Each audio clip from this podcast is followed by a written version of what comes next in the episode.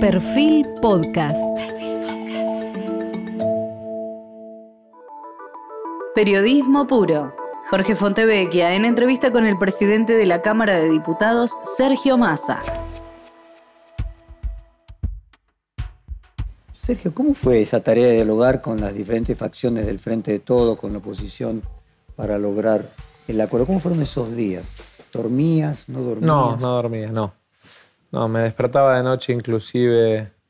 Por ahí se me ocurrían cosas de cómo abordar a uno o a otro y, y me las anotaba, me las reenviaba a otro teléfono que tengo. Como una forma de anotador. Como una forma de anotador para... Pero no, me costó, me costó dormir bastante. Más que nada porque sentía el peso de la responsabilidad, ¿no? De la responsabilidad institucional.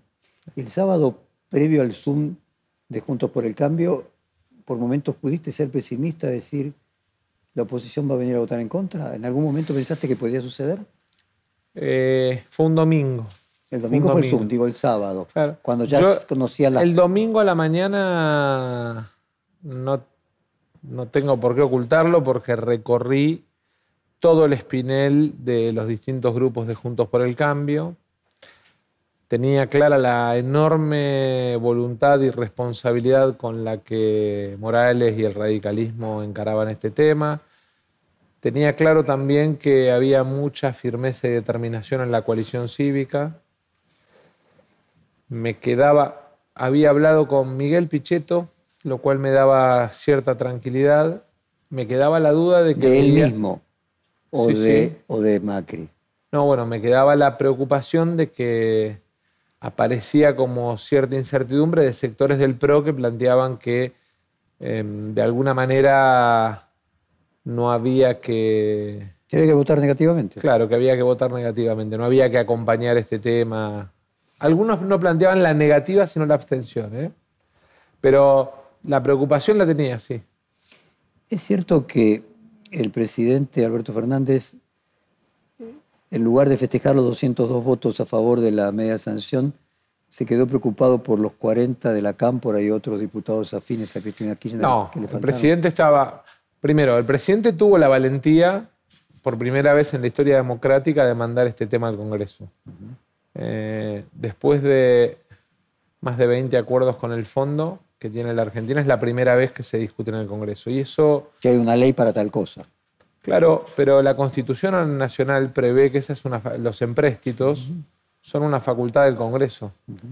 Y hasta acá ese tema se había omitido, se había delegado. Creo que la decisión del presidente en ese sentido fue valiente. Obviamente que como coalición de gobierno eh, aparece la, la preocupación, la eh, la inquietud alrededor de que un debate sobre cómo resolver el problema, porque digo, acá hay dos sectores, los que generaron el problema y tenían responsabilidad de ayudar a resolverlo, básicamente por el préstamo del 2018, y los que la sociedad argentina en el 2019 nos eligió para gobernar y teníamos la responsabilidad de resolverlo. Y creo que en ese sentido, obviamente, la aparición de miradas distintas respecto de cuál era el mejor camino para resolverlo, siempre en una coalición de gobierno genera inquietud, preocupación eh, por el debate en sí mismo. Pero yo creo que es sano que haya debate alrededor de estos temas. Ahora, esto deja de manifiesto que existen dentro de la coalición oficialista diferencias que a lo mejor se trataban de disimular. No, diferencias en algunos temas que al revés no se disimulan. Hay matices, yo no pienso igual que Alberto en todo, eh, ni que Cristina en todo, ni Cristina piensa igual que yo, ni que Alberto, y eso no significa ni más ni menos que eso, que podemos pensar distinto, pero ser parte de una coalición de gobierno y cumplir cada uno con su responsabilidad Vos institucional. por ejemplo, en el caso de la reelección de los intendentes, Vos votaste en contra. Yo voté en contra. Los diputados votaron en contra. Los 12 diputados nuestros votaron en contra. Pero para no quedarme en mi gestualidad personal, yo lo que dije ahí es, cuando nosotros votamos contra la reelección indefinida de los intendentes, nadie nos marcó, ni nos señaló, ni significó una crisis de convivencia en la coalición. Todos, de alguna manera, sabíamos o presuponíamos cuáles eran las posiciones. Pero yo voy también al gobierno de coalición que gobernó antes en la Argentina. Yo me acuerdo los insultos de Carrió Mazot cuando levanta a los legisladores eh, en el tema de eh, ley de partidos políticos eh, y la coalición cívica no los vota. Me acuerdo que el PRO, el justicialismo y el radicalismo y el Frente Renovador habían acordado una ley de Ministerio Público que el Ejecutivo le impulsa a Macri en ese momento y que, digamos, se frena por rechazo de la coalición cívica. O sea, nos tenemos que acostumbrar que en las coaliciones existen denominadores comunes pero matices de opinión y que no es grave. Ahora, no guarda la misma proporción, la importancia de lo que está en juego. Era crucial, no era lo mismo. La ley del Ministerio Público que puse de ejemplo recién también era crucial y significó cruces de opiniones, pero no la ruptura de una coalición. A ver, eh, y también entendiendo que puede haber una necesidad política y una ética de la responsabilidad. Eh, dentro del PRO eh, hay una narrativa que es que Macri nunca estuvo en desacuerdo con aprobar el acuerdo con, el fondo y que esas versiones de que él abogaba porque no se aprobase eran infundadas y felicitación luego a los diputados posterior a la votación son todos parte de que tratan de disimular las diferencias. Es comprensible que dentro de una colisión traten de disimular las diferencias. Se parecen mucho cuando los que no son halcones y algunos de los halcones del PRO tratan de mostrar eh, un Macri más eh, equilibrado a ustedes tratando de mostrar una Cristina Kirchner, un Máximo Kirchner más... No, yo no trato de mostrar nada, digamos, porque no oculto que, de hecho, digamos, es inocultable por el resultado de las votaciones, ¿no? Eh, Pero vos lo justificás que está bien que sea una coalición. Eh, que en algún tema haya opiniones distintas. Este no es un tema, a ver, yo no diría solo crucial, urgente. Así lo tomé y así lo resolvimos. Más allá de que, digamos, eh, pueda haber opiniones distintas dentro de la coalición. Ahora, yo sabía cuál era mi responsabilidad darle a la Argentina una salida a, una, a un grave error del gobierno de Macri y a un fracaso de un programa del fondo. Esa era mi responsabilidad. Entendiendo la diversidad de opiniones que teníamos, sabía que tenía que construir el mayor nivel de acuerdo posible. Y trabajé para eso. Eh, déjame hacer una comparación de dos sectores eh, de los extremos. O sea, Miriam Breckman en las exposiciones dijo, Macri está feliz, consigue que el Congreso avale su estafa y consigue que no se lo nombre. Eh, y por el otro lado, Javier Milei diciendo, fueron intensamente cuestionados los acuerdos de lo técnico, lo moral, acusando al gobierno de tomar esta deuda. El hecho de que estos dos sectores tengan esa posición, que coincida al mismo tiempo con la posición de los sectores más extremos dentro de las colisiones. ¿Qué quiere decir? Quiere decir que los que están en el centro están en lo cierto, con esa idea de que la, verdad está en el medio, la gran vía del medio. Yo tengo la convicción, lo de la gran avenida del medio después le dedicamos un, un párrafo, pero yo tengo la convicción de que hay temas que son de Estado, que no pueden tener mirada eh, partidaria o mirada interesada desde lo electoral o desde la encuesta, ¿no?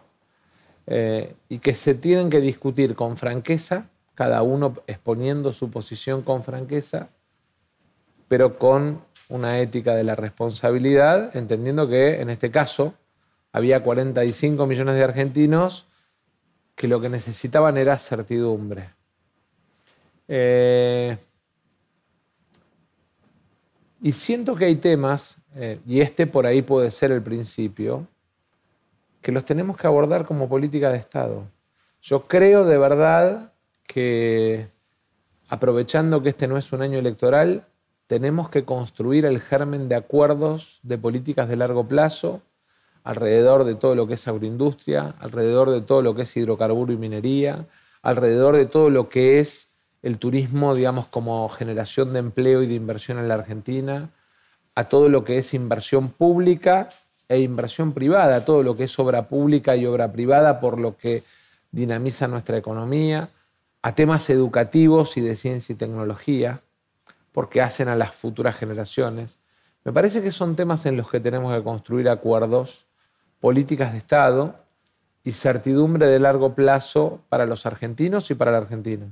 Pero indica algo que gran parte de ambas coaliciones eh, confluyeron y las partes más extremas de ambas coaliciones, como los Indica otros. que ese planteo que muchas veces hice de que el que piensa distinto no es mi enemigo, eh, es un planteo que no solamente tiene el Frente Renovador, en sino varios dirigentes de Pero en los que no piensan, en los que piensan igual. O sea, esa enorme cantidad que piensa igual, de un lado y del otro, del oficialismo y la oposición. Im- ¿Implica un- una posibilidad de un acuerdo de una Argentina de reglas básicas hacia futuro? tenemos que hacer el esfuerzo para que en estos temas que te planteaba, en los temas que tienen que ver con endeudamiento, podamos construir las bases de acuerdos de largo plazo. Que aquellos que de alguna manera podemos sentarnos a la mesa a dialogar, tengamos la capacidad de construir acuerdos que le den tranquilidad a los argentinos. A ver, dos hipótesis. Sí. Ahora trato de hacer esto mismo que digo que hacen con Macri eh, para dejarlo mejor expuesto, hacerlo con Cristina y con Máximo Kirchner para ver si se pueden quedar mejores puestos. Ellos adoptaron esa posición sabiendo que ibas a conseguir los votos, eh, pero que si hubieses corrido riesgo de no conseguir los votos, a lo mejor no hubiesen tomado esa posición. Había una frase sobre la neurosis o la rebeldía o la histeria, decía que la histeria, el histérico, la histérica se revela la mano que lo sostiene. Se cae la mano y la persona ya no se tiene más de quién revelar. ¿Vos crees que si hubiese corrido riesgo que no se aprobase, a lo mejor parte de la coalición gobernante que se abstuvo, votó en contra, hubiera votado a favor? Es contrafáctico y, digamos, lo contrafáctico, eh, digamos, son supuestos y em, no tuve la oportunidad de hablarlo así eh, en el mano a mano con ninguno de ellos como para tener la certeza o poder darte una certeza. Eh, sí tengo claro que de alguna manera cada uno puso su granito de arena, digamos, desde Bregman o Milley, respetando el marco de respeto en el debate parlamentario, ¿eh? hasta eh, cada uno de los sectores puso su granito de arena entendiendo que este era un tema clave para la Argentina. Y a la segunda eh, hipótesis. Ni bien Horacio Rodríguez Larreta diga yo soy candidato, cosa que todavía no lo viene asumiendo de manera explícita, pero en algún momento va a tener, no le va a quedar más alternativa, se le va a pedir a él lo mismo que se le pide a Alberto Fernández, un plan. Eh, obviamente él trata de posponer decir soy candidato, porque en el momento que se le pida el plan va a tener el mismo problema que Alberto Fernández. No, yo creo que no es un problema de falta de plan. Yo creo que primero hay un tema no resuelto de liderazgo del PRO. Me parece que la jefatura de ese espacio hoy la tiene Macri y que, digamos, por debajo de Macri, eh, varios actores, Horacio, eh, Bullrich, eh, María Eugenia. ¿no crees que ya Horacio Rodríguez Larreta le ganó esa pulseada? No, no, no, no. Yo creo que, digamos, y se evidenció estos días que la jefatura ahí, digamos, es clara. Y terminaron votando como quería Horacio, no como quería... No, Horacio planteaba la abstención. Horacio planteaba la abstención, lo habló conmigo. pero lo mismo. No, la abstención no era lo No, mismo. no digo que sea lo mismo, pero finalmente no el rechazo. O sea, no- había una posición diferente entre Macri y Larreta, ¿no? Pero creo que finalmente se impuso la opinión de Morales y de Carrió. Que estaba más cercana a la de Larreta. Que si se hacer mucho Larreta, eh, simplemente... No, creo que la reta. La posición se corrió más Yo lo hablé con Horacio, le pregunté expresamente ese domingo. Hablé con todos, ¿eh? O con casi todos, no con todos. Con algunos no hablo. Pero le pregunté expresamente a Horacio eh, qué pensaba. Él me planteó que el mejor lugar para él digamos, en la búsqueda de equilibrio para Juntos por el Cambio era la abstención. Yo le dije que era un buen lugar para él o cómodo, pero no para la Argentina.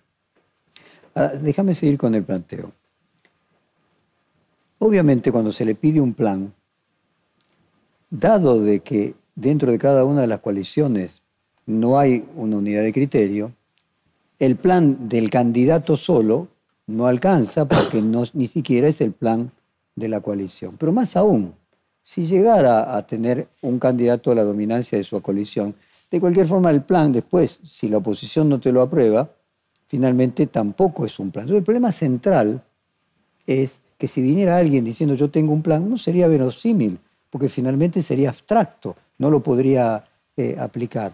Entonces, la cuestión de fondo es, antes de las elecciones, ponerse de acuerdo en algunas políticas de Estado cuando todavía no se sabe si el que gana es uno o el que gana es otro y que ese sería el momento sí, pero antes de las elecciones, no hoy. Sí, por eso. Hoy, porque yo, digamos, escucho a algunos que plantean, che, eh, pensemos que después del 23 no.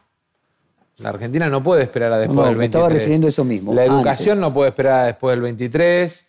Digamos, la revolución de la tecnología y el conocimiento que estamos viviendo no puede esperar a después del 23. La inversión pública, cuando tiene financiamiento intergeneracional, no puede esperar a después del 23. La necesidad de generación de empleo y lucha contra la inflación no puede esperar a después del 23.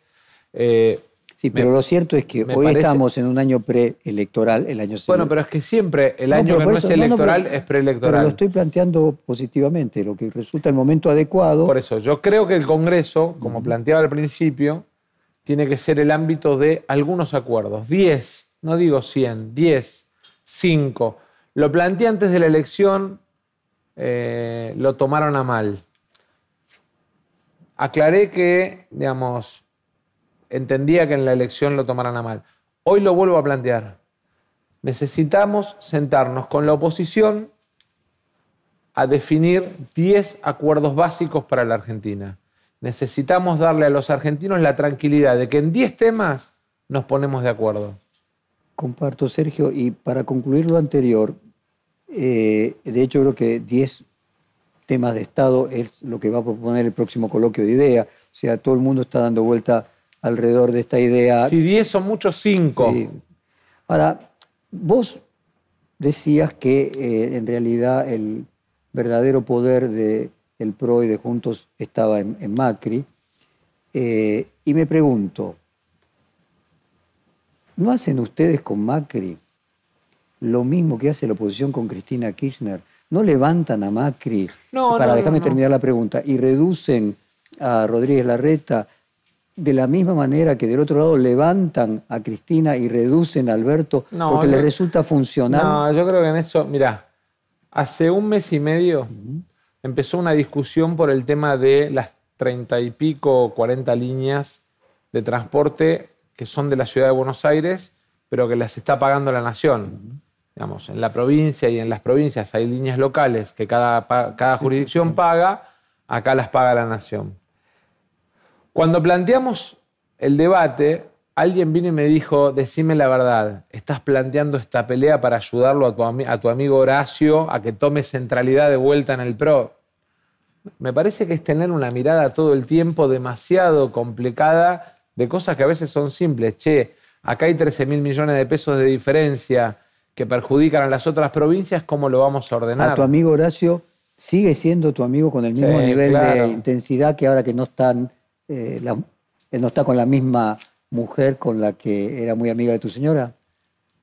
Esas cosas a veces distancian eh, un poco. Eh, distancian los vínculos, pero, pero tratamos de que sí. ¿Cómo imaginas que van a ser las revisiones trimestrales desde el punto de vista electoral? En la medida que se vayan acercando, ¿crees que se van a atravesar sin mucho estrés? ¿Crees que van a terminar siendo utilizadas electoralmente? Bueno, ahí lo que vamos a ver es si el fondo tiene vocación de verdad de hacer un trabajo técnico o si pretende influir políticamente. Si el fondo pretende influir políticamente, la Argentina va a responder políticamente, o el Frente de Todos va a responder políticamente. Si el fondo tiene ganas de hacer un trabajo técnico en conjunto con las autoridades argentinas, no tengo dudas de que el gobierno va a trabajar técnicamente codo a codo con las autoridades del fondo. ¿Y cómo sería responder políticamente? Tratemos de imaginarnos en ese escenario. Bueno, eh, a partir del escenario en el que el fondo reconoce influencia política y su propio error por parte de muchos de los accionistas en la votación de, El del informe Macri. de cierre del 2018, o sea, del crédito mal dado a Macri o del crédito mal tomado por Macri a favor de la Argentina, eh, de alguna manera surgen posiciones políticas que los accionistas expresan, expresan en el board del fondo. Llegado el momento, será responsabilidad nuestra hacer despliegue político alrededor de esas menciones, de esas votaciones y de la responsabilidad política para adelante. Sergio, independientemente que no haya sido tu voluntad y que hubieras preferido lo contrario, el hecho de que Máximo Kirchner no presidiera el, bloque de diputados oficialistas ni que participara del debate, ¿te dejó eh, una, un protagonismo en el triunfo del tema probablemente más crucial que se debatió en el Congreso en bastante tiempo? No, primero no es un triunfo mío, es un triunfo del gobierno. No, está claro. Eh, es más, a mí me tocó en todo caso, en todo el proceso, la parte dispositiva final o casi final. Y todos los acuerdos previos para llegar y a esa los votación. acuerdos para llegar a esa votación. Pero Que podría haber sido A un rol largo- del jefe, que largo- podría haber sido un rol también del presidente del bloque, ¿no? sí, a lo largo de dos años y medio tuvimos muchas satisfacciones, muchas leyes que fueron importantes, eh, que de alguna manera también eh, alimentaron ¿no? la convivencia y el funcionamiento positivo del bloque y la Cámara. Eh, uno, digamos, en todo caso puede sentir un sabor, digamos, eh, o un dejo de lembranza o de... Pero mi responsabilidad era darle a los argentinos el acuerdo y entonces uno trata de separar lo que siente afectivamente de lo que es la responsabilidad. A ver, vos pagaste costos políticos eh, por haber integrado el Frente de Todos eh, y tu imagen negativa, cuando se consulta los motivos a los que tiene una imagen negativa tuya, plantean que, bueno, para ponerlo en extremos, de Margarita Stolbizer a Máximo Kirchner, en dos años de diferencia, eh, planteaban una perspectiva en quienes no te comprendían de inconsistencia, independientemente de lo que vos explicaste. Esta participación tuya, este liderazgo tuyo en lograr los votos para que se apruebe este acuerdo, ¿mejoró tu imagen? ¿Qué te dicen tus No, no, analistas? eso no, la verdad no. No, no importa que te importe. Dejé de, no, no, no, pero además dejé de, hace mucho tiempo dejé de hacer política mirando notas o encuestas. Eh, entre otras cosas porque siento que... No, entiendo. Mi pregunta es, independientemente de que le No, prestaras no. atención, No, pero ¿not- tampoco... ¿notás en la calle la gente que, te- que los demás te devuelven un espejo de tu mirada mejor? noto en la calle eh, la caricia del que siente alivio, del que siente, se siente aliviado. O sea, noto en la calle la mirada afectuosa y la caricia de aquellos que sienten alivio porque resolvimos un problema que parecía irresoluble para la Argentina. Yo eh, imagino que vos trataste de convencer a Máximo Kirchner de lo, de lo contrario. ¿El voto de él es un voto contra el Fondo Monetario o algo más amplio de divergencia con la línea general de la economía eh, que lleva adelante el gobierno? Eso se lo tendrías que preguntar a él. Pero cuando vos tratabas de convencerlo, de la misma forma que me contabas, Las charlas que yo tengo en Con- sí. privado, trato de mantenerlas en privado. bueno, pero ¿afectó tu relación con él la decisión? No, para nada. ¿Y cómo es tu relación hoy con Cristina? Muy respetuosa y muy profesional. Eh,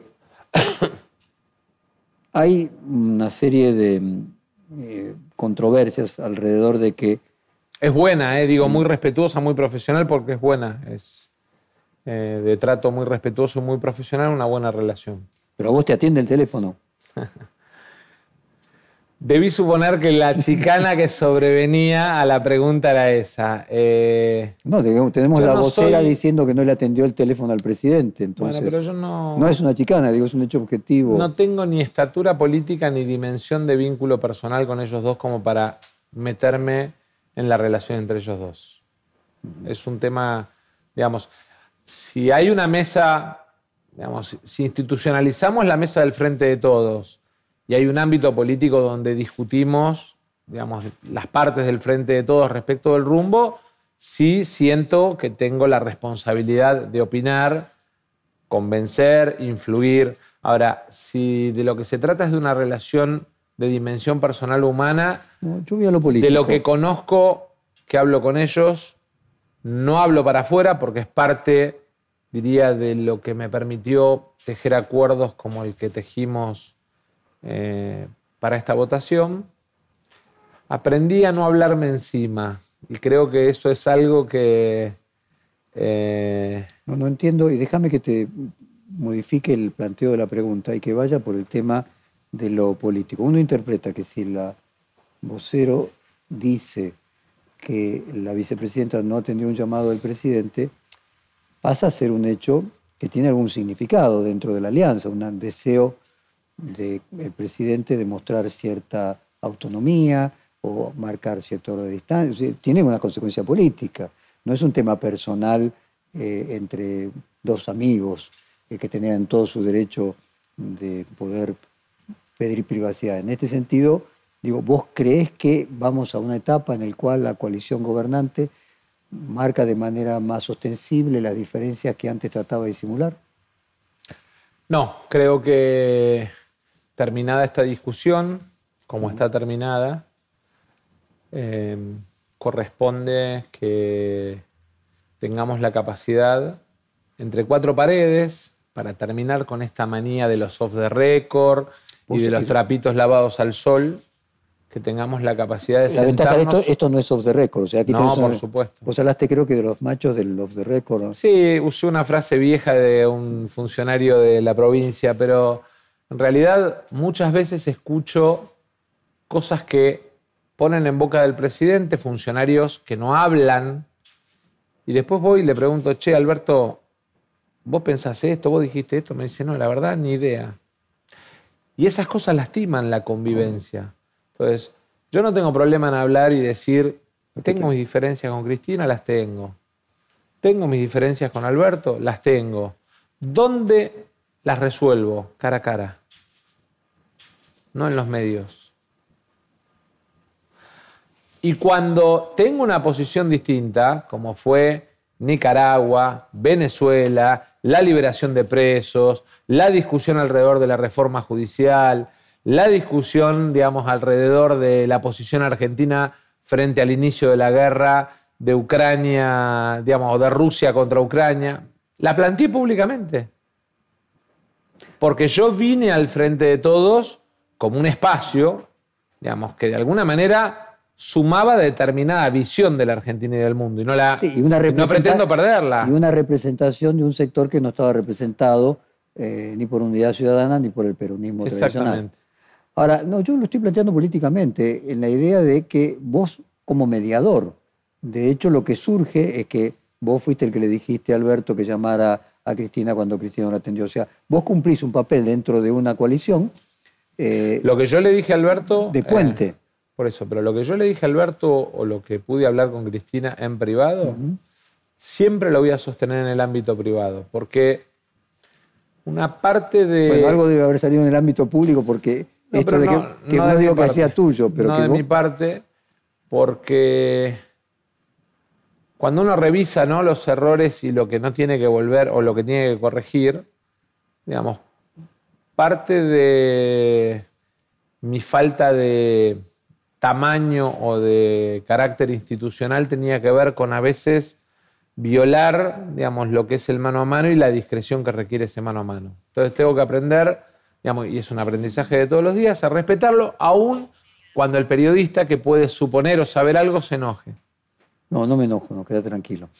Eh, para concluir ese tema, eh, Andrés Larroque sostuvo que dejaron a la presidenta sola. Eh, ahí hubo un exceso de interpretación, de que la dejaron sola. ¿Vos crees que nunca se la dejó sola? ¿Tu propia opinión de cuál fue la reacción del gobierno frente al tema de las piedras en su oficina? Yo estuve a los poquitos minutos que pasó lo que pasó. Lo primero que hice cuando llegué al lugar es decir pidan las cámaras de afuera. Porque era muy llamativo que el foco del ataque al Congreso estaba justo en esa esquina. Muy llamativo. Tiene 150 metros de frente y el grupo que atacó se apostó en esa esquina.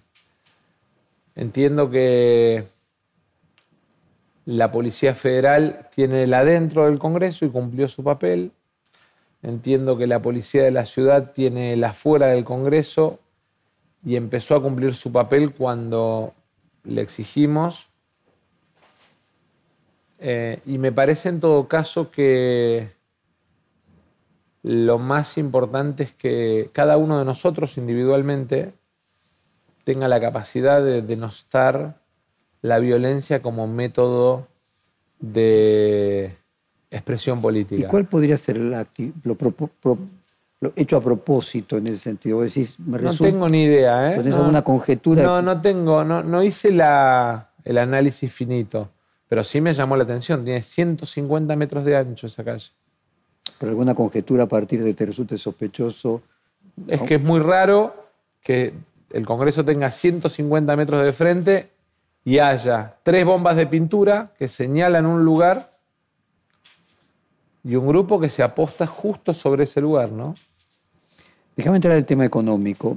Eh, vos le propusiste al presidente votar el texto del acuerdo sin el programa económico de Martín Guzmán. eh, y quiero entender tu visión sobre el plan económico de Martín Guzmán. Bueno, a ver, eh, son cosas distintas, ¿no? Eh,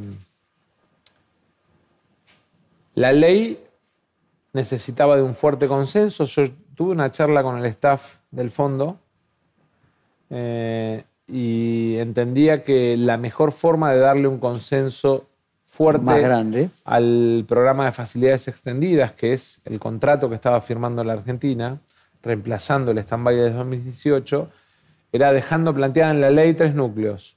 El primero, que esta ley reemplazaba, digamos, o venía, o este programa venía a sanear el fracaso del stand-by del 2018. La segunda, que, digamos, de alguna manera el Congreso eh, convalidaba el contrato de, eh, o el programa de facilidades extendidas, el programa que Argentina estaba suscribiendo. Y el tercero, que el Poder Ejecutivo quedaba en facultad de implementar las políticas para llevar adelante este programa. Esos tres objetivos se cumplieron en el texto de la ley y eso para mí era lo más importante y además lo que entendía por mis diálogos con la oposición, por mis diálogos con economistas que habían renegociado deuda. Estuve charlando con Roberto, por ejemplo, Con digamos, la- con la baña la semana anterior, eh, con Martín Redrado, con Álvarez Agís, con un montón de economistas para preguntarles a todos la opinión. Por mis diálogos con la oposición, con los economistas, por mi diálogo con el staff del fondo y además por el trabajo que, digamos, con el Poder Ejecutivo desarrollamos respecto de la arquitectura jurídica, eh, entendíamos que lo que estábamos sancionando era más que suficiente para que la Argentina pudiera avanzar en el, en el paso que estaba dando. En ese sentido, digamos, no es que... eh, Estuvieras en contra del plan económico, eso queda claro. No es que estuviera en debate el programa, sino que el programa, la sociedad argentina nos votó a nosotros para un programa. Nosotros creemos en el desarrollo federal de la Argentina, eh, digamos, y tenemos una mirada distinta juntos por el cambio en ese tema. Nosotros creemos en una educación pública gratuita, de calidad e inclusiva, y tenemos una mirada distinta a Juntos por el Cambio en ese tema. Creemos que hay un porcentaje del PBI que tiene que ir, digamos, a la inversión en ciencia y tecnología, y tenemos una mirada distinta Juntos por el Cambio en ese tema. Creemos que hay dos puntos del PBI que se tienen que asignar a inversión pública, porque la obra pública es un motor económico fenomenal para un país que necesita crecer en su Producto Bruto, pero además desarrollarse federalmente, y obviamente en comparación con... O sea, vos decís, es genuino que haya diferencias respecto del plan. por supuesto, por supuesto. Ahora, eh, todo eso es variables macro. O sea, hubo un error a priori de querer colocar entonces el programa Sin en la ley. duda. Bueno, y ahora, entendiendo que eh, vos eh, lo hiciste porque te parecía Pero yo quiero decir una que cosa, también tuvimos diferencia. la humildad de enmendarlo rápido. Perfecto. Y a mí no me parece malo cuando uno se equivoca si tiene la capacidad de enmendar. A mí en todo caso me parece malo insistir en el error, ¿no? Ahora, avancemos en el punto. Y respecto del plan, vos, y respecto, si querés, del juicio de la gestión del ministro de Economía, eh, te- tenés, vos decías, yo tengo algunas opiniones distintas de Alberto Fernández. ¿También tenés algunas opiniones distintas del ministro de Economía? Yo creo que la inflación es el gran, eh, dije veneno el otro día, algunos se molestó. La inflación es el demoledor de esperanzas de la Argentina. Y entonces, cuando uno mira que alimentos y bebidas, que frutas y verduras, 70%, febrero en el conurbano, digamos. Entonces, mira que ordenamos la macro, pero que en la micro tenemos una máquina, una amoladora que nos va carcomiendo el piso, digamos, claramente tenemos que enfocar el esfuerzo ahí. Ahora, a ver, te voy a hacer la misma pregunta que le hice al presidente hará tres, cuatro meses. ¿No sería más útil decirle a la sociedad, ya que no nos ponemos de acuerdo en la cantidad de impuestos que vamos a cobrar, ya que no podemos endeudarnos? Bueno, tenemos que imprimir dinero eh, para poder hacer frente a los gastos que no nos ponemos de acuerdo ni en bajar ni en aumentar los impuestos. Entonces, la única alternativa es imprimir más dinero. No estoy de acuerdo. ¿Cómo sería? Porque la alternativa más eficiente que tiene la Argentina para resolver sus problemas es hacer crecer el PBI. El No, sí, planteo, pero hasta que lo haces, yo estoy de acuerdo. el planteo No, el mes eh, próximo, Jorge, ¿qué hace el, ministro? el- pero vayamos por parte. Mm. El planteo de que, digamos, como la torta es chiquita, lo que tenemos que hacer es ver quién deja de comer, es un planteo de una mirada absolutamente poco ambiciosa para la Argentina. ¿eh? A mí me parece que cuando planteamos la ley de agroindustria y planteamos llevar, digamos, un 40% arriba las exportaciones en cinco años, la economía argentina tiene tres motores. O sea, vos lo que estás diciendo, a ver si lo puedo traducir, es que no sería necesario imprimir dinero, que es correcto, No. que si no tenés otra alternativa tenés que imprimir. No, yo, yo lo que digo es lo siguiente. Nosotros en el 2019 hicimos un contrato con los argentinos, que desgraciadamente tuvo en el medio las dos o los dos elementos más eh, dramáticos que puede tener la geopolítica y la economía global. Una pandemia y una guerra. Yo nunca me olvido, tenía un profesor de historia que se llamaba Claudio Lacamesure en el colegio, que sigue dando clases que nos decía, el mundo ajusta por guerra y por pandemia su economía. Cuando hay una guerra o cuando hay una pandemia, se producen tres cosas. Aumento de precio de los productos primarios, de los commodities. Aumento de la pobreza porque aumenta la brecha con concentración de la riqueza. Cuarto año del colegio, hace mucho ya, eh, y me quedó muy grabado. y eso sucedió, las dos cosas juntas, en dos años. Entonces, en dos años tenemos un contexto global con una geopolítica cambiando por el cambio de gobierno en Estados Unidos, pero además con pandemia y guerra. Claramente eh, el escenario es un escenario difícil. No me quejo, porque cuando nosotros elegimos gobernar y elegimos hacer un contrato con los argentinos, sabíamos que Hay digamos, contingencias. hay contingencias. Entonces, propusimos un camino en el 2019. Construir una Argentina que buscara el orden fiscal, el superávit comercial, la competitividad cambiaria, el desarrollo con inclusión y la acumulación de reservas. ¿Y eso el ministro de Economía lo pudo hacer? A mí me parece que el problema es que para desarrollar eso había dos temas que había que resolver. Los dos macro, uno vinculado a la deuda con los bonistas privados, llevó ocho meses de discusión, y otro vinculado a la renegociación de los multilaterales. Porque cuando vos mirabas la foto de la Argentina 22-23, era como mirar un camello. Veías dos jorobas enormes que eran, digamos, eh, el error, y lo digo con la libertad de que en el 2018 a la misión del fondo, Mendiguren, Labaña, Piñanelli, Graciela Camaño y yo se los dijimos con claridad. Este acuerdo Argentina no lo va a poder cumplir. Lo que están haciendo es cerrar un acuerdo que va a haber que renegociar dentro de tres años. Se lo planteamos con absoluta claridad y, y sinceridad. Y además era obvio.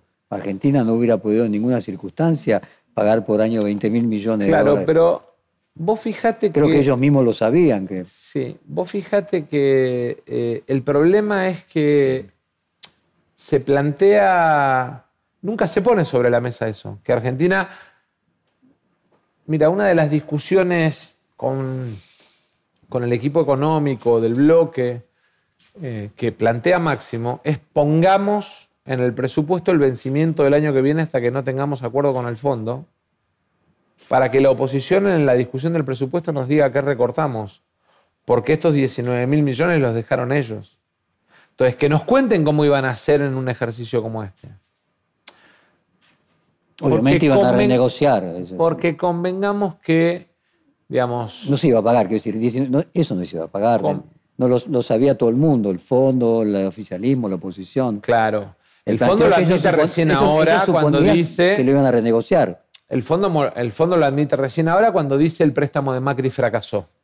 Digamos, o el préstamo del stand-by del 2018, digamos, fracasó, la anterior administración no cumplió las metas, no cumplió las expectativas. Pero la verdad es que el problema lo tenemos que resolver nosotros como gobierno. Y esto, Bueno, y siguiendo entonces voy a preguntas puntuales. ¿Crees que, por ejemplo, alguna divergencia, pues, si no pienso igual que Alberto Fernández, ¿en qué no piensas igual que el ministro de Economía? ¿Se tendría que haber acordado en menos tiempo, por ejemplo? siento que a lo mejor expusimos a la Argentina y al presidente, inclusive en foros internacionales, a dar discusiones de reformas estatutarias, de cambio de programa, que, que no se iban a lograr.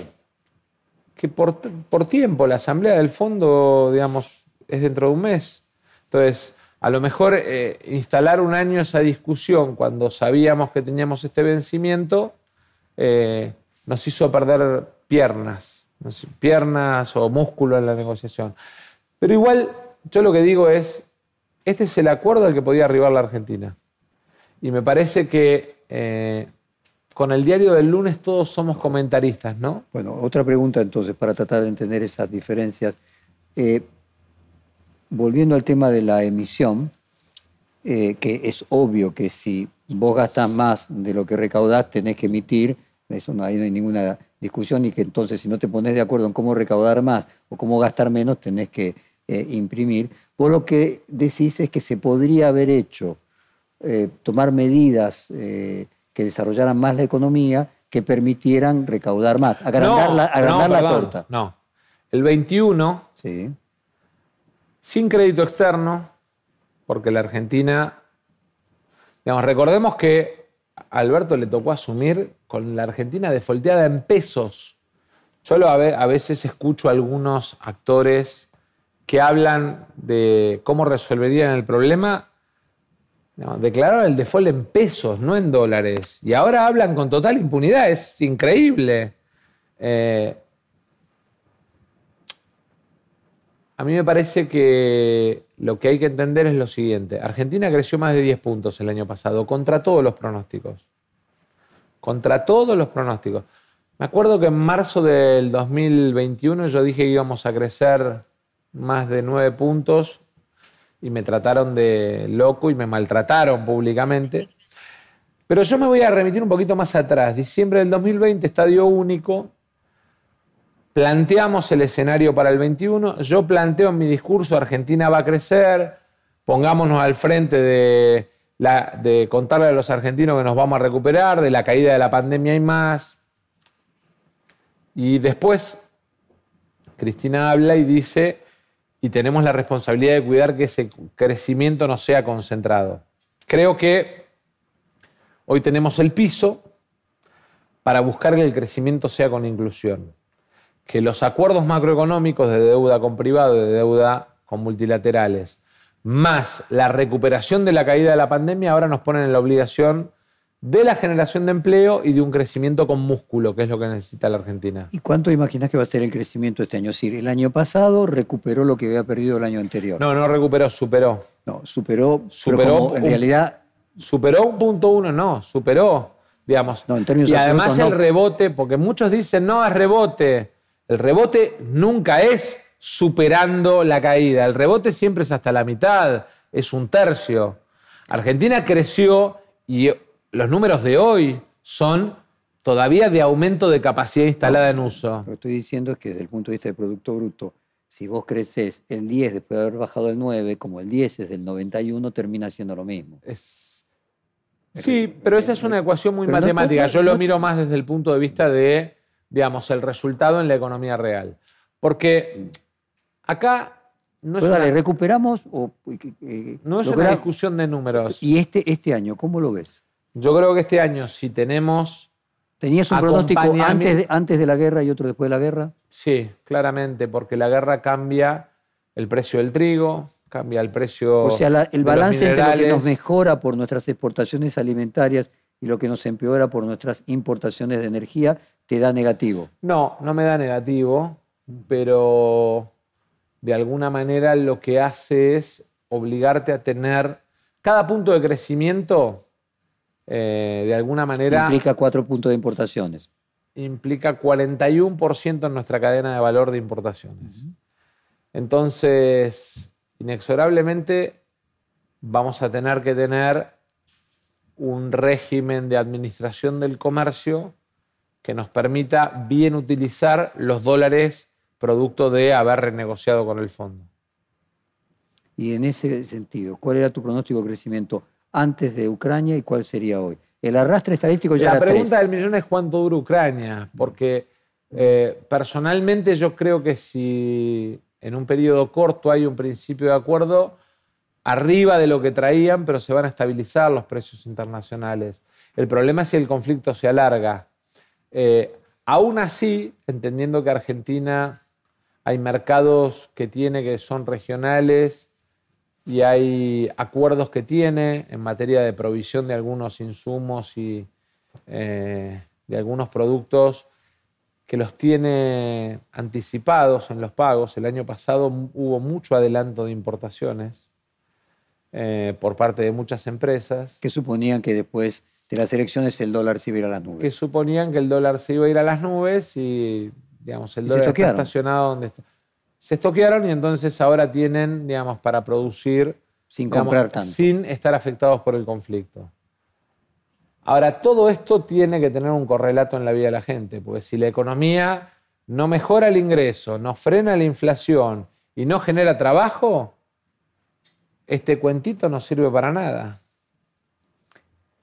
Ahí, eh, vos muchas veces fuiste crítico de los aumentos de impuestos eh, desde el Frente Sí, Renovador. claro. Eh, y días atrás se conoció un proyecto presentado por el diputado cordobés Pablo Carro, eh, que reeditaría el aporte solidario extraordinario, el impuesto a la riqueza que se sancionó. El aporte solidario fue planteado como un aporte por única vez Sí. y transformar un aporte por única vez en una cosa de carácter permanente lo va a tornar inconstitucional por la doble y triple imposición.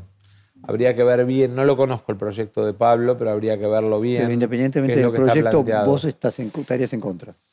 No, yo primero tengo la obligación de no preopinar sobre proyectos porque después soy el que preside la Cámara y entonces tengo que eh, tengo la responsabilidad del equilibrio. Pero al margen de eso me gustaría conocerlo. No, no lo leí, no lo revisé, no lo hice estudiar. La economía es un tema que a vos siempre te interesó mucho. Entonces quiero hacerte preguntas concretas sobre economía, por ejemplo, por el conflicto en Ucrania, hay un proyecto de crear un fideicomiso de trigo, eh, hay otro proyecto, ya no proyecto, de cerrar exportaciones de harina, aceite de soja. ¿Cómo, cómo ves todas estas medidas defensivas eh, frente a lo que genera en el aumento del precio de los alimentos la guerra en Ucrania? Bueno, una guerra tiene impacto en términos geopolíticos y en términos de comercio exterior y tiene impacto en la vida cotidiana de la gente.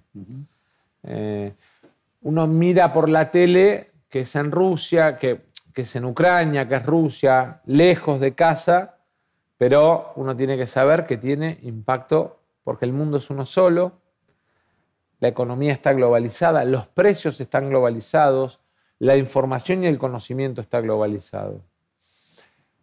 ¿Qué riesgos nos trae la guerra? Aumento de precio en la mesa, en los alimentos, un freno al flujo comercial porque aparecen dificultades en el transporte, en la logística, en los puertos, en los barcos.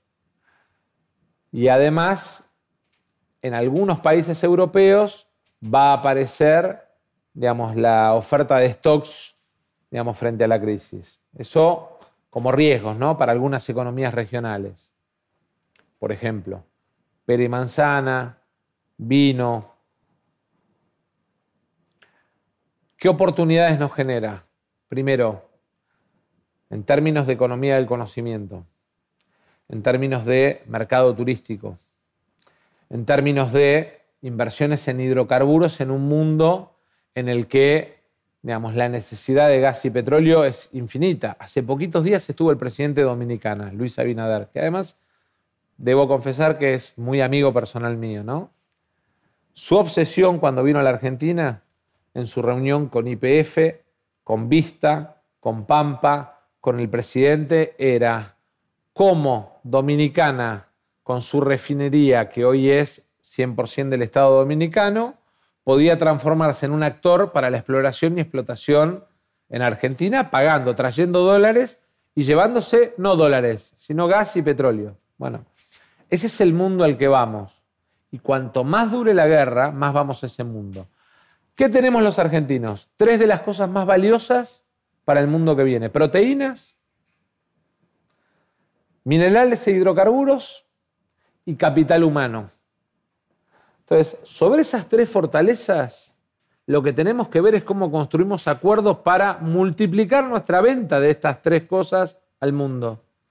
Cómo aumentamos el volumen exportable en gas y petróleo, cómo aumentamos el volumen exportable y la exportación con valor agregado en el sector agroindustrial y cómo exportamos más capital humano. Hoy, la economía del conocimiento ya es el tercer exportador de la Argentina. Ahora, tiene un tope, tiene un tope por restricciones cambiarias, por restricciones de inversión. Bueno, tenemos que ver cómo los ayudamos. Sergio, estábamos hablando no solo de las posibilidades de exportar y que los precios sean mejores, sino de las consecuencias que tenía el mercado interno. Yo, yo te preguntaba de cerrar la exportación de harina y aceite de soja. En este ese, cierre, ese cierre en realidad es porque si vos estás evaluando bajarle las retenciones al vino, al arroz, a la madera, al tabaco, que son, digamos, economías regionales que quedaron ahí pendientes, pero subirle dos puntos a la harina de soja y al aceite de soja, que, digamos, corresponde a cinco o seis empresas de la Argentina centralmente, lo que te puede pasar es que alguien te preinscriba la operación. Entonces, en esos mercados que tienen inscripción de operaciones a futuro se hace un cierre preventivo, que no significa después que la medida se vaya a tomar. Significa que, digamos, es parte del debate. Yo creo que hoy vamos a, tener la comprensión y la colaboración de todos los sectores de que el mundo está en guerra y tenemos que cuidar la comida de los argentinos. En ese contexto, con esa amenaza de los precios internos en alimentos, que no es solo de Argentina, vos decías 70% de frutas y verduras, digo, en Brasil tiene un récord de inflación este mes que pasó, inimaginable para los brasileños. Eh, Estados Unidos. Estados Unidos. Eh, pero bueno, concretamente en este mes. Aquella idea de Vicentín, ¿hubiese sido útil eh, tener una empresa nacional eh, que establezca, no sé, precios testigos, un poco lo- el argumento de IPF, o a vos te parece que no es una Yo creo herramienta que el útil? Estado tiene un montón de herramientas para, digamos, regular las posiciones oligopólicas de algunos sectores. Tiene un montón. El tema es tener, digamos, la certeza de que se usan excepcionalmente y que cuando se usan, se usan con firmeza. O sea, te parece que no es necesario tener un Vicentín. Me parece que tenés un montón de otras herramientas con las cuales podés. No, bueno, el fideicomiso. Yo te voy al ejemplo del año 2008, crisis de, crisis de Lehman, caída. No hicimos uno, hicimos 50 fideicomisos. Nos cargaban, no me olvido nunca más. Mariano Yudica me imitaba en el programa de Tinelli y usaba la frase los fideicomisos, digamos, como vos tenés instrumentos que hay momentos que tenés que usar para cuidar el bolsillo de la gente. Porque te vuelvo a repetir, Vos decís que una cosa es coyuntural y otra cosa es permanente, que lo de Vicentín hubiera sido permanente. la pelea política se torna abstracta y berreta cuando la gente va al supermercado y se da cuenta que le va todos los días un poco peor. Y eso, digamos, de alguna manera deslegitima a la política. El enojo con la política es que el debate de la política va por un lado y la realidad del empleo y el supermercado de la gente va por el otro. La pandemia hizo mucho daño en vidas, en la psicología. Yo lo veo en los adolescentes que eh, les cuesta hoy, en mi hijo, que le cuesta hoy volver a la cultura de ir al colegio todos los días. Eh, en las relaciones humanas, yo no sé si lo notás vos, pero uno va a un, a un brindis, a una reunión social, y hay como un clima de, De cierta distancia. de cierta distancia, digamos, que es posterior a la pandemia, que eh, para los argentinos sobre todo, que somos abraceros, que somos cercanos, que somos de compartir, es todo un tema. Eh, y después desde el punto de vista económico, ¿no? Obviamente que eh, la pandemia nos hizo daño, hay actividades que mostraron una capacidad de recuperación fenomenal. Yo miro los números del previaje, la cantidad de millones de argentinos que se movilizaron y que lo usaron, el impacto económico en el sector y veo de alguna manera que cuando el Estado tiene políticas activas, cuando el Estado pone herramientas, digamos, hasta la situación más difícil, como era la de la gastronomía y la hotelería después de la pandemia, se puede recuperar. Ahora, con decisión política, esas cosas se pueden hacer. Sin decisión política, no se pueden hacer. Déjame entrar en el capítulo Elecciones 2023. Eh, vos, igual que Horacio Rodríguez Larreta, eh, siempre tuvo la aspiración y se preparó para ser presidente. Más allá de que la edad que tenés te da posibilidades de que no sea solo en 2023, Hmm. hoy, ¿te ves candidato a presidente el año próximo? No, No. no. No porque siento que todavía tengo que recorrer un camino de reconciliación con un sector de la sociedad, porque entiendo que hoy mi responsabilidad dentro de la coalición y dentro del gobierno eh, es demasiado grande como para ponerme mezquino a mirar solo mi futuro personal y porque además aprendí a disfrutar cada momento que me toca vivir. Me pasé mucho tiempo de mi vida corriendo para adelante, ¿no? Como buscando llegar a un lugar, a una meta, y, no disfrutando de cada etapa de mi vida, ¿no? Y, y hoy tengo... Siempre en el futuro. Sí, y la verdad es que hoy... Y ahora vivís el presente. Tengo, sí, y además, aún a pesar de la responsabilidad, de las dificultades, lo vivo como con, no con alegría, sino pleno, lo vivo, lo, lo disfruto, no lo sufro. Ese cambio, Sergio, fue resultado, más allá del pase del tiempo que siempre enseña, de algo, terapia. No, terapia lecturas. nunca hice. Sí hubo un momento, el- la muerte de un amigo y el correrme, digamos, de un amigo muy cercano, ¿no? De alguien de mucha confianza y el correrme, Y de tu generación, sí, joven, sí. Eh, te dio conciencia de la finitud. y además me dio, primero me generó esa cosa de decir, bueno, pero para, a ver, sos hijo de un inmigrante italiano y de una inmigrante italiana, digamos, de un hogar de clase media, eh, pudiste ir a la universidad, pudiste formarte en un buen colegio, formar una familia, hiciste un cambio de paradigma fabuloso en la seguridad social, fuiste el diputado más joven desde la vuelta de la democracia en la provincia de Buenos Aires, fuiste el intendente más joven de la historia de Tigre. Digo, pará, flaco, disfrutá de lo que lograste, no sigas corriendo. Y eso, muy marcado por la muerte de Diego, eh, de alguna manera me, me hizo parar y mirar la cosa de otra manera. Bueno, entonces hablemos de quién va a ser el candidato eh, a presidente en 2023. O sea, ¿te parece que lo natural es que sea Alberto Fernández? A mí me parece que pasó una cosa novedosa después de la derrota. Nosotros perdimos la elección del 21 y la sociedad nos mandó un mensaje.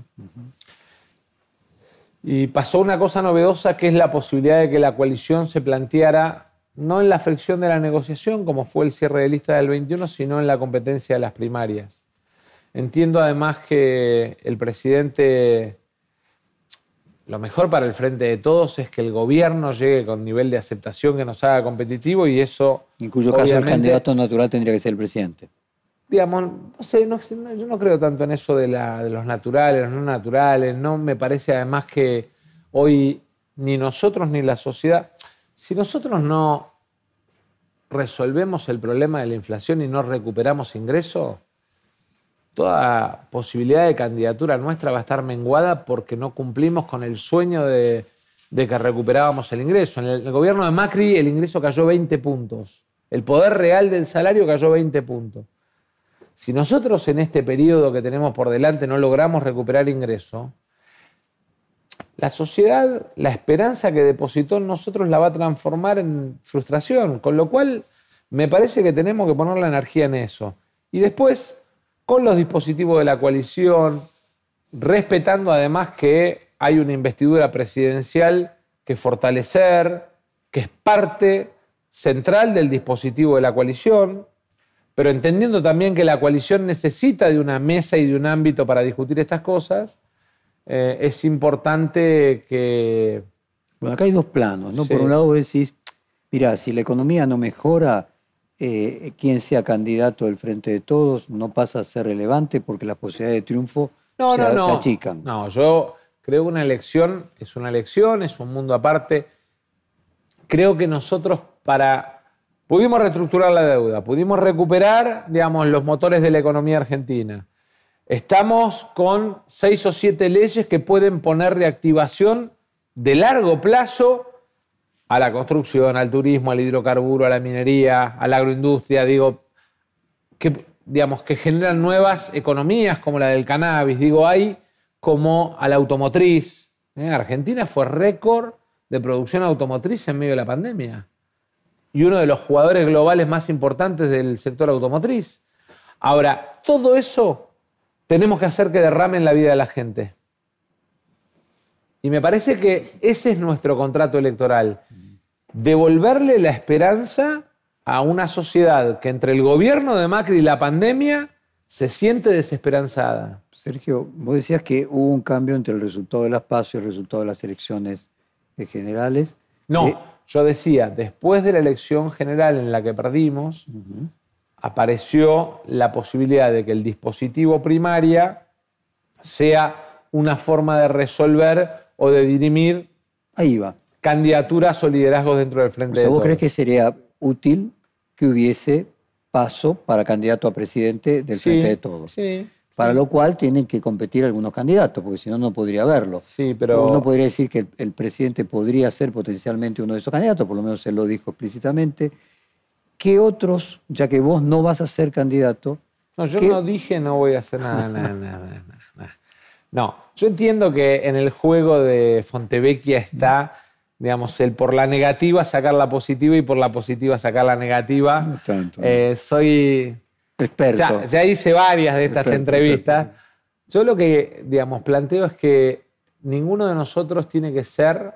eh,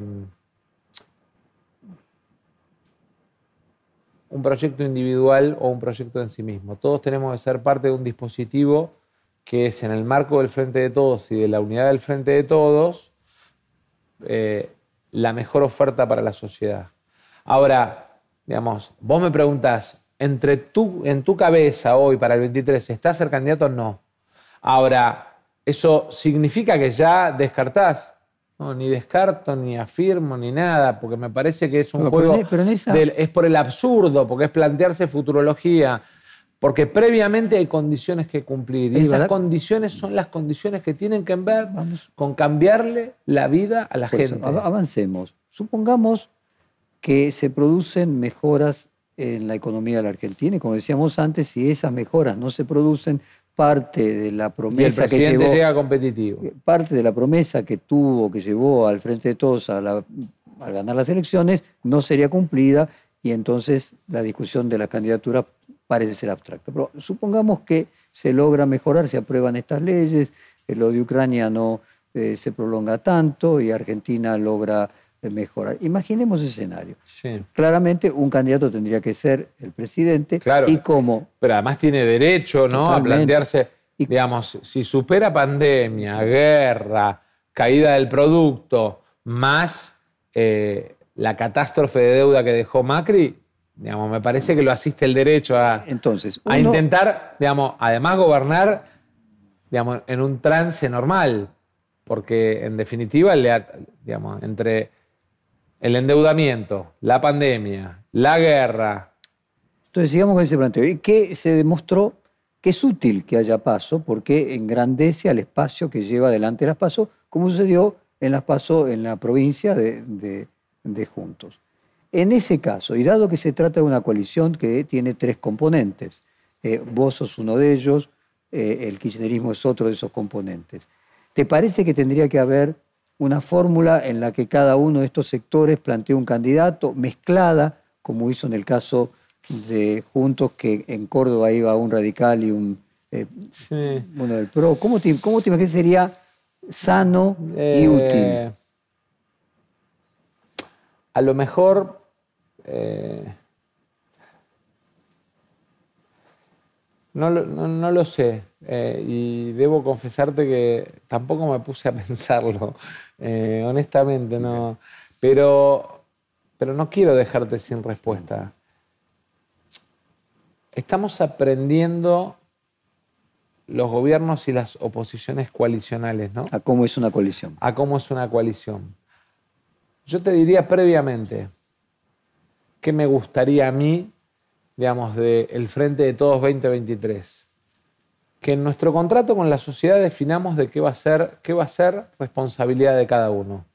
Quién se va a hacer cargo de la educación, quién se va a hacer cargo de la seguridad social, quién se va a hacer cargo de la defensa, Ah, interesante, a la brasileña, que cada parte de la coalición tenga, tenga todo un ministerio, no esto del primero y el responsabilidades. segundo del otro. Claro, que la construcción de la coalición tenga además verticalidad y no transversalidad. Silos, que haya silos donde cada Para poder mostrar cuánto brilla cada baldosa.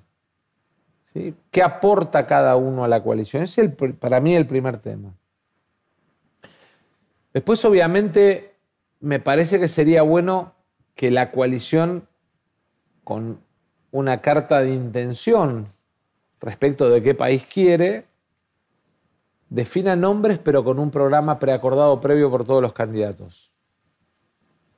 Entonces, la gente sabe que, digamos, puede haber matices, pero que hay un núcleo de coincidencias A ver si te entendí bien. Vos decís que compitan los candidatos a los puestos selectivos, pero los puestos operativos eh, ya estén acordados en la alianza y que se sepa No que lo términos de economía. puestos, de políticas. De políticas. Digamos, la política de defensa es una política, la de ciencia e Ah, innovación es otra. yo te, te entendí que además de eso, vos lo que planteabas es que se esté distribuido el poder con áreas específicas, que el Frente Renovador tenga transporte, turismo y no sé qué, que el... eh, que- No, porque eso supone un reparto de los cargos, digamos, en una cosa que para la sociedad es chocante. Para mí es mucho más eh, decías elevado cómo brilla cada baldosa, ¿a qué te referías? a que en la gestión después, a partir de las políticas que se eligen, digamos, cada espacio de la coalición puede mostrarle resultados a la sociedad y a la Por coalición. eso, pero entonces cada espacio de la coalición tendría un sector. o no, dependiendo de un menú que elige el que es presidente. Porque vos le tenés que dar la libertad al presidente de poder elegir sobre un menú. Y en ese caso, imaginando esa hipótesis de que la sociedad eh, percibe que la economía mejora y se llega a un 2023 que hace plausible que el presidente sea candidato, ¿te parece que también sería útil para la coalición repetir la fórmula completa, que la vicepresidenta también sea eh, candidata? Eso se lo tenés que preguntar a ese espacio de la coalición. Yo defiendo el mío y, ¿Y tu en todo espacio? caso tendrás que hacerle una ¿Y te- nota o a Cristina o a Máximo y que ellos te cuenten. ¿Y Yo tú- no soy vocero de ¿Y tu nadie. espacio? No, yo estaba preguntando qué te parecía útil para la sociedad. Me parece bueno, útil que haya, digamos, una oferta lo más, digamos, lo más esperanzadora de futuro para los argentinos. ¿Y tu espacio cómo estaría representado en candidaturas allí? Es una discusión muy... A ver, vos la- para el 23. La sí. provincia de Buenos Aires es un territorio natural. Sí. ¿Crees que habría que en la provincia de Buenos Aires adelantar las elecciones, desdoblarlas o no?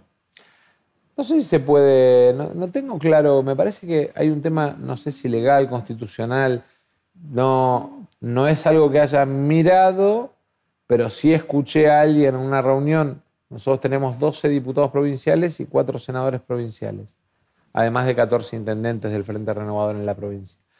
Y en una reunión de ellos alguien dijo, cuidado que hay una restricción, no sé si legal o electoral, cuando salió este tema de que se comentaba. No lo tengo claro. ¿Y a vos te parecería que sería bueno si se pudiese o no? ¿O es indistinto? Para mí es indistinto. Para mí, cuando un candidato enamora a la sociedad, eh, no hay aparato que lo condicione y cuando un candidato no enamora a la sociedad, no hay aparato que lo impulse. Y por tu experiencia, si uno llega a unas elecciones en las cuales el candidato a presidente a nivel nacional no tiene, no enamora tanto, eh, y uno tiene una provincia en la que puede ganar si desdobla, ¿es correcto desdoblar? No, yo creo que sí. Lo que pasa es que tuve la experiencia de hacer campaña eh, y sacar 22 puntos sin eh, tener, digamos, el aparato provincial y el de las provincias, con provincias unificadas. Y el otro día hablaba con el brujo, con Alberto Beretilnec, eh, y me decía, en mi provincia no tuviste ni lista de diputados en el 2015. Si hubiese llevado lista, metías un diputado, sacaste veintipico de puntos. A mí me parece que cuando la sociedad elige al presidente, elige a alguien que lo cuide, alguien que le gestione los intereses y alguien que lidere hacia dónde va el país. Y que eso está bastante desatado de lo otro. Es al revés. Yo creo que hay veces que los candidatos intendentes Arrastran. necesitan, necesitan de un candidato a presidente para tener condiciones de mejor competitividad. Yo creo que es al revés. Tú, Hay muchos intendentes que sin la sábana no sé si seguirían siendo intendentes, ¿eh? de varios partidos, ¿no? tu asesor electoral, Antoni Gutiérrez Rubí, fue de alguna manera artífice también de la remontada entre las pasos y las elecciones. Eh, por lo menos tengo entendido que vos lo prestaste a nivel nacional. No, yo no presté nada. Bueno, Eh, pero apareció en ese momento y además... Rubí, Rubí, eh, tuvo un- tomó un café con el presidente, le acercó ideas. eh, Y por tu experiencia, ¿podrías explicarle a la audiencia cuál es la diferencia entre un consultor eh, como Rubí y uno como el que tenía Macri, Jaime Durán Barba? que para Rubí la centralidad está puesta en la política y, la comunicación es un colateral de la política. O sea, Rubí lo que dice es, uno puede contar lo que hace, no lo que no hace. Creo que Durán Barba digamos, logró digamos, contar cosas que un, que un gobierno no hizo. ¿no? Yo siempre la critico mucho a Malena. Malena lleva hecho en dos años en agua y cloacas lo mismo que se hizo en los últimos 10 años en la Argentina. Y yo siempre le digo, en Tigre lleva, digamos, adelante un plan que ya está en el 60% de ejecución de una obra que era histórica. Y le digo, la gente cree que hizo más Vidal, que hizo 2.000 metros de cloacas, que vos que, digamos, llevas avanzada la obra de Pacheco, de Torcuato. Entonces, lo que digo es, es un poco y un poco, ¿no? Lo ideal sería tener una combinación entre Rubí y, Durán Barba. Cuando mencionaste a Morales y dijiste, hablemos luego de la ancha avenida del medio, Morales elogió públicamente tu desempeño como constructor de consenso en el acuerdo de la media sanción de la ley que apoya la renegociación con el fondo. A partir de ahí se comenzó a hablar de una especie de reagrupamiento del centro, como hace unos años se hablaba de la ancha avenida del medio. Eh, las palomas del PRO, o las llamadas palomas del PRO, los radicales, eh, el Frente Renovador, los gobernadores, el peronismo tradicional. ¿Cómo ves la ancha avenida del medio? ¿Crees que, que la Argentina quedó definitivamente para dos coaliciones? ¿Crees que puede existir en el futuro la posibilidad de que se cree otra, que sea una alianza de los dos sectores moderados de ambas? ¿Cuál es tu mirada de qué pasó con la ancha Avenida del Medio? No, yo creo que la idea de la Avenida del Medio no tiene... Durante mucho tiempo me criticaron que los límites en mi sistema de relaciones personales con dirigentes políticos de distintas fuerzas era lábil, ¿no? Y me criticaban esa labilidad de poder compartir un asado con Monzó Mazot o de poder compartir un café o un viaje con Morales o de mi relación con Horacio. Y, y creo que en realidad ese sistema de relaciones humanas es la que permite construir esos acuerdos que a veces parecen imposibles de construir, como fue en el caso de este de este acuerdo alrededor del acuerdo con el fondo.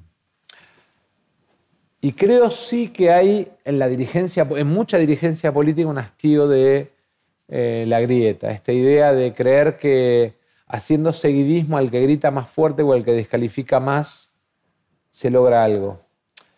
Los que descalifican y los que gritan fuerte pueden ser noticia para los medios, pero no cambian la vida de la gente. Y a mí me parece que hay un punto en el cual, si la política no encuentra acuerdos para mejorar la realidad de los argentinos, en algún punto la sociedad, basado, basada en la calentura que le generan esos que gritan, va a terminar echando a todos. Entonces, acá lo que hay que encontrar es instrumentos para entender que hay un ring de debate de las diferencias, pero que ese ring no puede poner, digamos, por delante la pelea de la necesidad de los argentinos de encontrar una mínima solución a su calidad de vida. Es decir, que mi ley es un llamado de atención a toda la dirigencia política responsable. Absolutamente. Absolutamente. Decime, háblame del contexto internacional. Bolivia gobernada por el partido de Evo, Perú, Pedro Castillo. Chile, Gabriel Boric, Colombia, Gustavo Petro tiene bastantes posibilidades en un país que normalmente... En Brasil vuelve Lula. Y en Brasil lo más probable es que en octubre Yo gane... No sé si en alguna nota que hicimos anteriormente, me gustaría repasarlo, eh, hablamos de este tema. Hablamos de este tema y vos y anticipé, digamos que primero venía un cambio de la administración de Biden respecto de su mirada de América Latina. Que venía más Estado, más Estado y menos mercado. Ahora, en ese contexto, ¿qué significa una segunda ola de gobiernos en la región que podríamos llamar progresistas o de centro izquierda? Me parece que es la respuesta de la región a las asimetrías. Creo que el problema más serio que tienen los gobiernos de derecha en la región es que les falta sensibilidad y la construcción de un brazo protector de aquellos que se sienten afuera del sistema. Y me da la sensación que la respuesta en cada país es distinta, ¿no? Porque en definitiva lo de Colombia también obedece al final de una época, la época de la doctrina de la seguridad nacional, el Plan Colombia, la idea de que la izquierda estaba asociada, digamos que era una narcoizquierda, ¿no? Creo que en eso Petro de alguna manera construyó un camino interesante. Igual creo que la elección de Colombia es una elección todavía no terminada. Obviamente, no. ¿Eh? Los resultados de la primaria muestran ahí un escenario que puede, haber, puede generar alguna reconfiguración del mapa eh, electoral. En el caso de Brasil, creo que claramente. Lula tiene más posibilidades de salir. Y además, lo que hay es un reconocimiento, yo diría, casi una reivindicación de ese Brasil que lideró los BRIC, que internacionalizó sus empresas, que descubrió el presal, que incluyó en la clase media a millones de brasileros. Creo que hay una reivindicación al Brasil potente que lideró Lula, con un dato adicional, que el abrazo de Lula y Cardoso de alguna manera lo que constituye es la idea de, digamos, un Brasil equilibrado pensando en el desarrollo con inclusión. Yo creo que Argentina tiene que encontrar mecanismos para darse 10 años de desarrollo con inclusión, gobierne quien gobierne. ¿Eh? Una generación que vuelva a construir la idea que trajo a mis viejos acá en la Argentina, ¿no? del país próspero en el que se puede progresar, en el que se puede comprar la casa. Hay una diferencia en esta nueva ola de progresismo que es que es un progresismo, podríamos decir, más socialdemócrata, más institucionalizado. O sea, Boric critica a Venezuela, y a Nicaragua tiene la misma posición que vos. Eh, ¿Qué diferencia encontrás entre aquella ola y esta y el propio Lula, que nunca fue Chávez, ni eh, nunca tuvo posiciones, pero de cualquier forma, hay un proceso hoy está todavía más al centro? Hay un proceso de aprendizaje y hay una comprensión de que la grieta no es una enfermedad solo de la Argentina. La idea del amigo enemigo, eh, no es una enfermedad solo de la Argentina. Saltar el amigo enemigo, saltar la grieta, lo que le da a los países es proceso de maduración y desarrollo. Nosotros tenemos que saltar la enfermedad de la grieta para tener 10 o 20 años de crecimiento y desarrollo, que es lo que necesita la gente para vivir mejor. Que no nos hunda el amigo enemigo en la dinámica de la inacción o del ida y vuelta, porque parados en la dinámica del amigo-enemigo, terminamos avanzando y retrocediendo en las políticas. ¿Qué es lo que le pasó a América Latina en muchos de los países y en muchos de los gobiernos? Y me parece que... ¿Pero es un corrimiento, podríamos decir, a la centro-izquierda? Yo veo un corrimiento al centro eh, frente a gobiernos que por ahí no tuvieron la capacidad de que el Estado le diera respuesta a los ciudadanos que están excluidos. Cuando el Estado está ausente, los ciudadanos en la urna se rebelan contra los gobernantes. Es inexorable. Se te asigna tener muy buenas relaciones con los Estados Unidos. Estados Unidos en estos últimos 20 años dejó de ser una potencia hegemónica, pasamos a un mundo no, multipolar. Yo creo que no. no, yo creo que no. a ver, primero, pasamos a un mundo multipolar, sí, pero ya vivíamos en un mundo multipolar, en todo caso lo que hay es cambio de actores en el escenario respecto de cuál ocupa, digamos, determinado rol u otro. En algún momento Europa... es que China sustituye a la ex Unión Soviética? No, en el medio estuvo Europa. El nacimiento del bloque europeo para mí en algún momento equilibró la balanza y Alemania, digamos, basado en la potencia industrial de Westfalia y Renania, digamos, lideró Europa en un proceso de industrialización que compitió con Estados Unidos Estados Unidos en ese momento busca en el sudeste asiático y en algunos mercados chinos, digamos, competitividad que no le permitía su escala de derechos y su escala económica a nivel local. Me parece que, digamos, en el medio, China, que planifica a 200, 500 y 1000 años, eh, se dio su propio proceso de desarrollo de, eh, digamos, de alguna manera abrirse a la competencia global y que esa multipolaridad es una multipolaridad que al mundo le viene bien, porque en definitiva... Eh, Riqueza, diversidad en armonía. genesa- genera exactamente armonía. Ahora, en esa multipolaridad que vos decís que ya se venía dando, ¿ves que el papel hegemónico de los Estados Unidos va perdiendo fuerza? No, me parece que todavía no, que lo que en todo caso va perdiendo es liderazgo tecnológico. Yo siempre pongo el ejemplo del 5G. Digamos, todos hablan de China y quien compite con los chinos son europeos y Estados Unidos no llegó al 5G. Ahora dicen que van al 6G. Pero la verdad es que, digamos, perdió en algunos temas, en otros no, ¿no? En satélites, en el Internet de las cosas va liderando globalmente. ¿Ves en el caso, perdón, Y me parece, y me parece que en todo caso vamos a salir de la guerra de los bienes para entrar en la guerra del conocimiento y la información. ¿ves en el caso de lo que está sucediendo en Ucrania como un nuevo alineamiento entre un bloque asiático de China y Rusia, ya ambos capitalistas? No, y a mí me parece que la invasión de Putin a Ucrania tiene otra explicación que tiene más que ver con lo que él percibe como el avance de la OTAN sobre Rusia, por un lado, y por otro lado con eh, cierto nacionalismo en algunos de esos países, ¿no? Digamos, Georgia, Ucrania. Bueno, estamos llegando al final y quiero leerte alguna frase de los reportajes anteriores, como Que lo haya dicho no significa que está bien, es más, eh, puede, ser parte del error. chequear si, no, no, el objetivo es chequear si seguís pensando lo mismo, si cambió algo. Te voy a leer del de mayo del año pasado. Eh, vos dijiste, Máximo es más parecido a Néstor que a Cristina en su forma de relacionarse. Hoy... Sigo pensando lo sobre mismo. La idea de la tercera vía anida fundamentalmente en Alberto Fernández.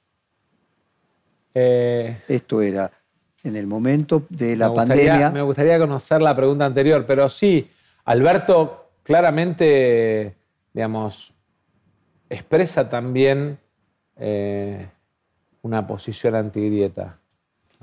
No tengo el monopolio de la antigrieta, El ADN del ni Frente- mucho menos. Sería pretencioso y soberbio de mi parte creer eso. El ADN del Frente Renovador está en poner la clase media en el centro de la agenda. Sigo pensando lo mismo. Este país fue grande cuando la clase media fue potente.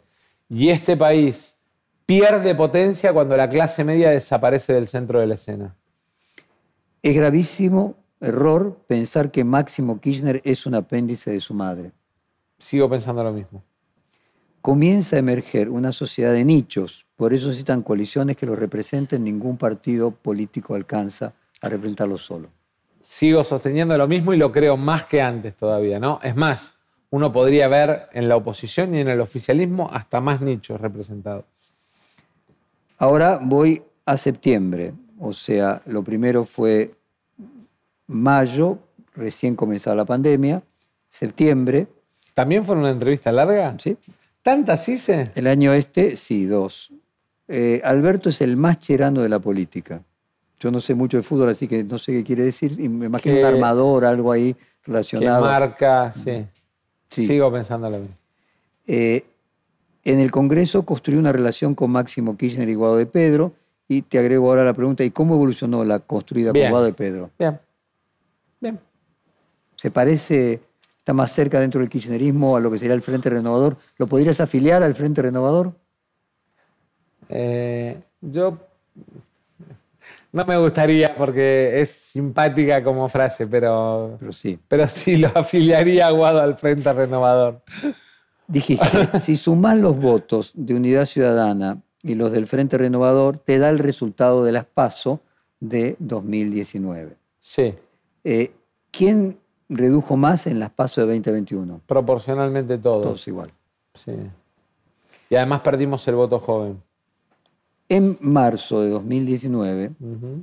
eh, cuando todavía no se había No había frente de todos. no había frente de todos, vos dijiste los argentinos trabajan 16 días al mes para pagar, para pagar impuestos.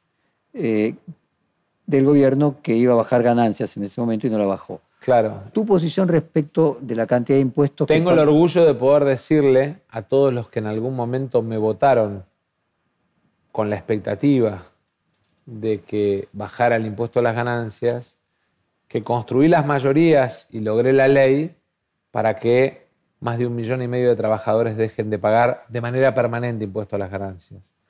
Eh, tuve el apoyo del presidente además para hacerlo y, y siento en lo personal que cumplí con la palabra empeñada, digamos, con, millón, con un millón y medio de trabajadores argentinos que sentían casi un robo en lo personal que le sacaran el impuesto a las ganancias de sus salarios. respecto del tema de los impuestos, eh, uno puede decir que la oposición está Argentina necesita... ¿Bajar los impuestos? Necesita primero construir un sistema más progresivo.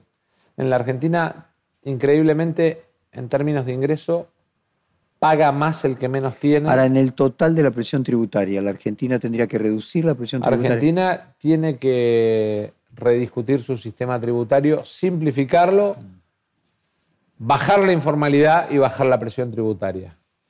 Y última, ya me voy a octubre de 2017, en ese momento era tu alianza con Margarita Stolbizer, vos pronosticaste que el kirchnerismo iba a ser otro partido intransigente. ¿Imaginas que cuando la biología coloque a la actual vicepresidenta fuera de la política, eh, el kirchnerismo pueda, con Máximo Kirchner, ser un partido intransigente? Yo creo que finalmente el Frente de Todos nos da a todos la posibilidad de repensar el peronismo del siglo XXI. ¿Y ves al kirchnerismo definitivamente integrado al peronismo? Todos los que integramos el Frente de Todos tenemos la posibilidad de repensar el peronismo del siglo XXI. Y me parece que en ese sentido repensar algunos conceptos.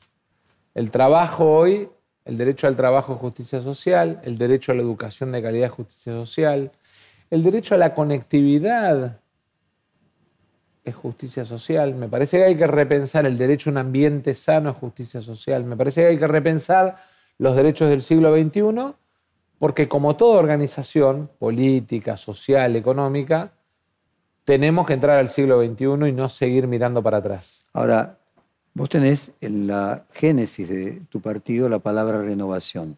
Vos lo que estás planteando es que el peronismo tiene que pasar por algo similar a lo que fue el Partido Laborista con el New Labour, como una reactualización doctrinaria. Sí, la realidad de cada fuerza política y sobre todo por la diversidad que expresa el peronismo, la realidad de cada fuerza política en cada país es distinta.